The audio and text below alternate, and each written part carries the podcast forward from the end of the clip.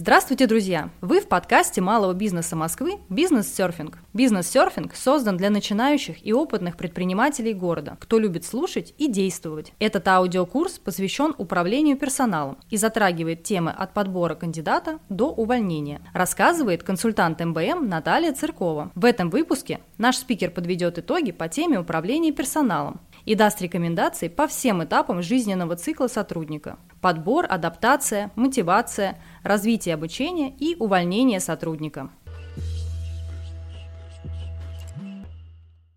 В рамках этого цикла подкастов мы проложили весь путь, всю жизнь сотрудников компании от момента, когда он выбрал вашу компанию, направил резюме в вашу компанию, откликнулся на открытую позицию, до его увольнения. Было много информации, предлагаю ее немного подытожить. Первое. Начать адаптацию до приема на работу. Следует помнить о культуре коммуникаций, о правилах, которые я говорила при проведении первичных собеседований, когда вы приняли решение а, принять этого сотрудника на работу, как облегчить ему путь и при этом сэкономить а, себе время, не забывая про адаптацию на период испытательного срока, как ему и себе помочь в первые дни. Эти все правила помогут действительно облегчить путь сотрудника и получить тот результат, которого вы ожидаете, это скорейшую производительность данного сотрудника, стопроцентную производительность. Пожалуйста, в рамках этой адаптации и вообще в рамках всего жизненного цикла сотрудников не забывайте про поддержку руководителей. Они на то и руководители, не потому что они супер эксперты в этой области, а сотрудник нет. Руководитель это не только человек, который обладает чуть больше экспертизой, возможно, или навыками управления, но и такими софтовыми навыками, которые помогают выжить сотруднику, поддержка, объяснить, где ошибка и так далее. Опять же, это поможет вам. Ваши коммуникации с сотрудником помогут вам оценивать его экспертность, видеть, куда он движется, а ему будет видна ваша поддержка. Он будет понимать, что он всегда может обратиться а, за той же экспертной информацией. Не забываем про развитие карьерных возможностей. Вы можете предоставлять своим сотрудникам возможности для профессионального роста, включая тоже обучение и развитие тренинги, программы стажировки. Давайте понять сотрудникам, что вы заинтересованы в развитии их экспертизы, что вы их замечаете. Важно создать вот эти условия для продвижения по карьерной лестнице внутри. Обычно это вообще отдельная тема, отдельный процесс. Я считаю, и как многие сотрудники по управлению персоналом, что карьерный рост возможен даже в самых маленьких компаниях. Проще сохранить и увеличить текущую компетенцию, чем привнести новую. Хотя иногда бывает, что как раз той самой новой крови не хватает, потому что, ну, нет у текущих сотрудников другого видения. Бывает и такое, да, но карьерные возможности никто не исключал для текущих сотрудников.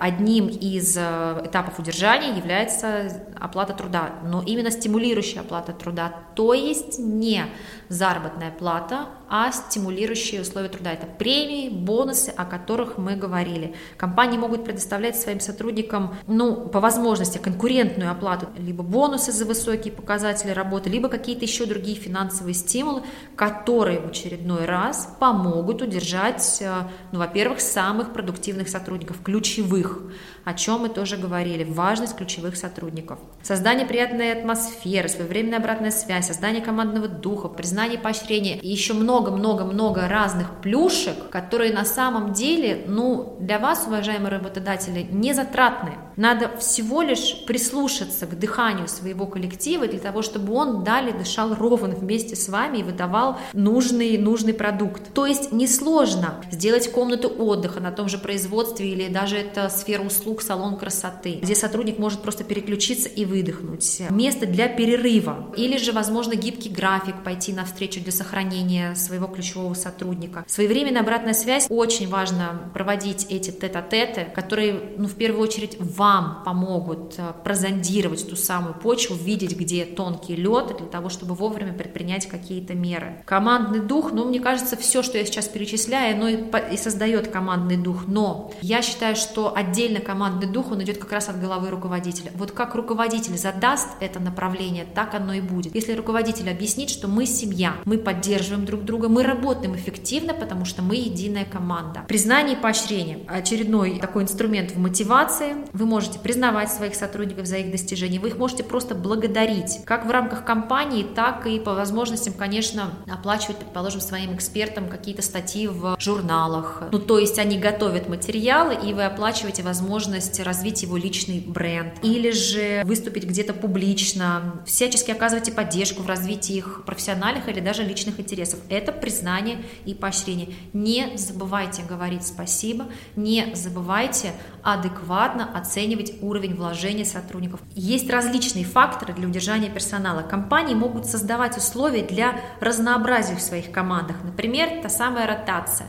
Вы можете дать сотруднику посмотреть, как э, кроссфункциональная команда работает. Или у вас филиалы, направить его для обучения или для передачи опыта в соседний филиал. Это создает некое разнообразие команд, э, такое некое социальное участие. Не забывайте про аналитику, анализ а, процессов, которые вы ведете, и их постоянное совершенствование. Не всегда это требует каких-то затрат, вы просто анализируете, как вот вы ввели вот эту вот систему, или вы сейчас ввели вот этот вот процесс, как он на них действует, и корректируете. Это не означает, что надо от этого отказываться, если нет какого-то выхлопа. Возможно, надо просто скорректировать какой-то процесс, усовершенствовать какой-то процесс. Но, естественно, не забывайте про совершенствование каких-то прикладных вещей, то есть э, чайник не на плите, например, а электрический чайник, возможность разогреть пищу в комнате отдыха в микроволновке, это все, вот, все важно. Вот поверьте, вода камень точит. Про оптимальную оплату труда я не буду сейчас говорить, я об этом говорила многократно. Важно отслеживать, важно это делать честно, важно это делать эффективно. Ну, баланс между работой и личной жизнью. Очень часто мне кажется, это повсеместно везде, в каждой компании обсуждается. Не надо бояться гибких графиков, не надо бояться удаленных форматов работы ну, как-то же сотрудники работали эффективно, а многие, кстати, повысили свою эффективность. Если вы этого не заметили, возможно, вы просто не проанализировали. Вы просто мониторите эту тему, анализируйте, пробуйте частично, возможно, вводить этот а, метод. Если вы понимаете, что есть сотрудники, которые не требуют очного присутствия, пробуйте. Это, это сэкономит даже эргономично место в вашем офисе, дышать будет легче. Ну и многие другие моменты э, про хорошие отношения внутри коллектива, которые тоже зачастую зависят зависит именно от подхода руководителя к этому, как он внедряет эту политику, какие, э, экологичное увольнение, про что я говорю, это вообще повсеместно только а, задача руководства, социальная ответственность и многие-многие, наверное, другие факторы, которые в общей сложности мы проговорили и, опять же, интуитивно понятны каждому. Подытожить я хочу, наверное, простым правилом для руководителей – Важно понимать, что качество на каждом этапе жизненного цикла сотрудника влияет на его мотивацию, а значит продуктивность и эффективность, а значит на достижение целей. Компании, которые понимают это, вот это золотое правило, создают условия для поддержки сотрудников на каждом этапе, действительно всегда добиваются высокой продуктивности от своей команды, поддерживают их, сотрудники вовлекаются в любые новые процессы и на нужном уровне квалификации ее исполняют. Все всегда будут в.